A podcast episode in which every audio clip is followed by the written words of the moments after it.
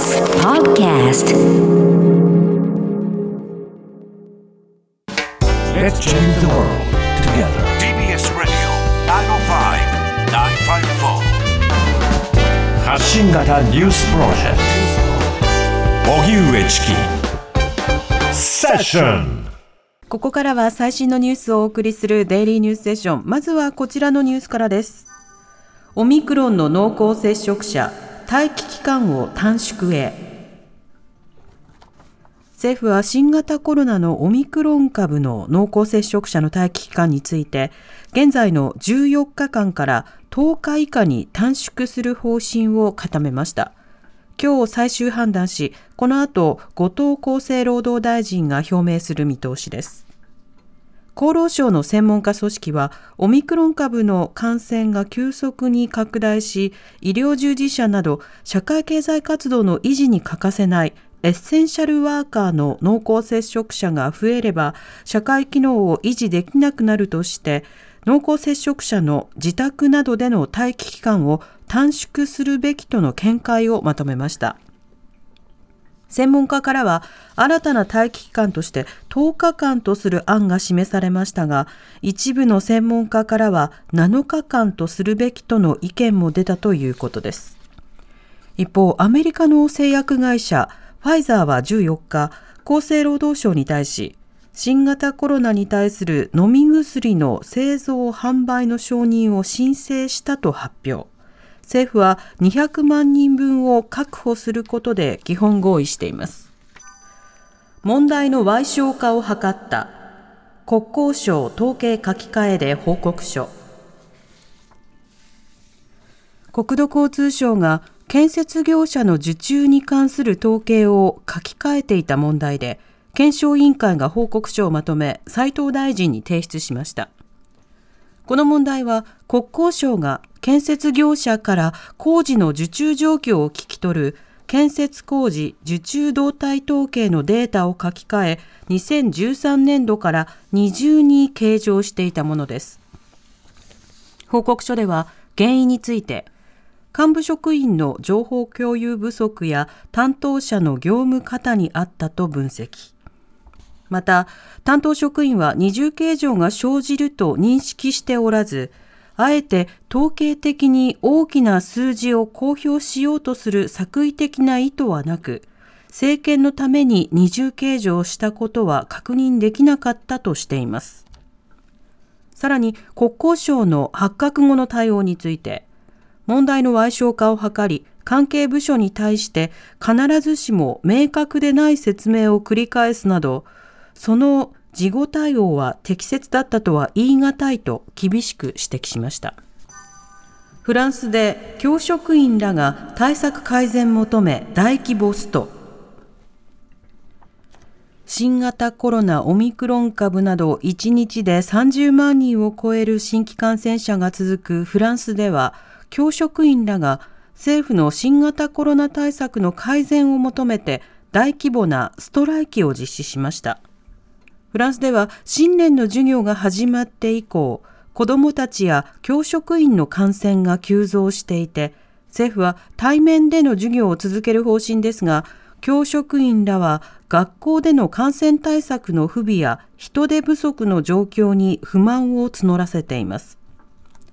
フランス政府は今月初め、クラスで感染者が出た場合、濃厚接触の同級生は5日前後の間に3回、自己検査などで感染の有無を確認するよう定め、それが家庭の大きな負担となっているほか、欠席者多数で授業が成り立たない状況も発生。さらに政府はその後1週間に検査方法などを2度変更し、混乱に拍車をかけました。一方、1日で70万人を超える新規感染者が出ているアメリカでは、バイデン大統領が13日、オミクロン株への対策について演説し、アメリカ人の3人に1人がマスクを着用しないとして、高性能マスクを無料で入手できるようにする考えを示しました。海部俊樹元総理が死去、政治改革の道開く。リクルート事件や女性スキャンダルなど政治不信が高まった中で政治改革の道を開いた海部俊樹元総理が老衰のため亡くなりました。91歳でした。海部氏は1960年に初当選すると官房副長官や文部大臣などを歴任。1989年のリクルート事件で竹下内閣が退陣し、次の宇野内閣も女性スキャンダルに揺れ、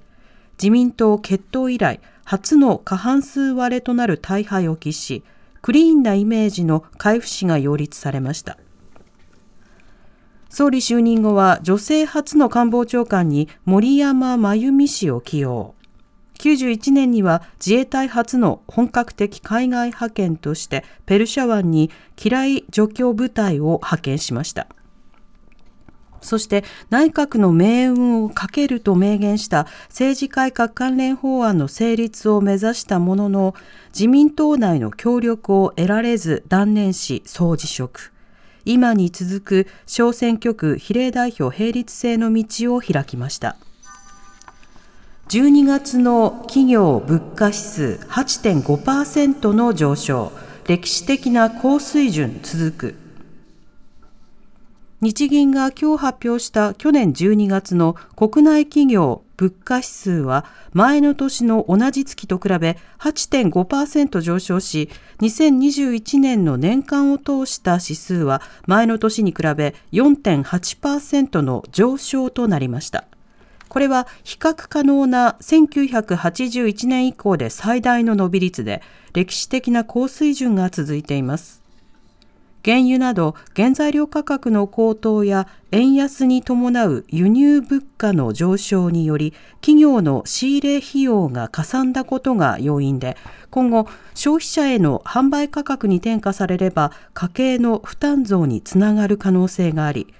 価格転嫁が進まなくても企業の業績が圧迫される恐れもあります。一方、日経平均株価も年明け以降下落傾向が続いていて、今日午前にはおよそ1ヶ月ぶりに一時2万8000円台を割り込みました。脊髄損傷の患者に iPS 細胞を移植、世界初の試みを慶応大が発表。慶応大学は今日 iPS 細胞から変化させた神経の元になる細胞を脊髄損傷の患者に移植する世界初の臨床研究を去年12月に実施したことを発表しました。患者に異常は見られず、手術は成功しましたが、失われた運動機能が実際に回復したかなどはまだ判断できないとしています。今回の臨床研究の対象は、スポーツ中の怪我や交通事故で運動の機能や感覚を失った負傷後2週から4週の患者合わせて4人で性別、年齢などは公表していません。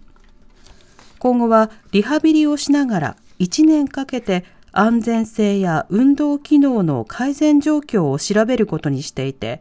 慶応大は iPS 細胞を使った脊髄損傷の治療の実用化に向けてデータを得られるまで最低3年から5年はかかるとの見通しを示しました。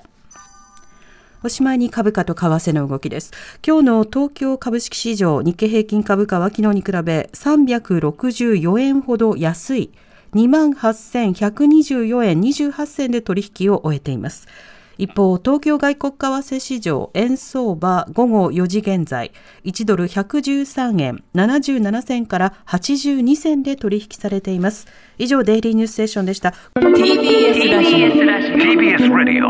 荻上チキ。荻上チキ。セッション。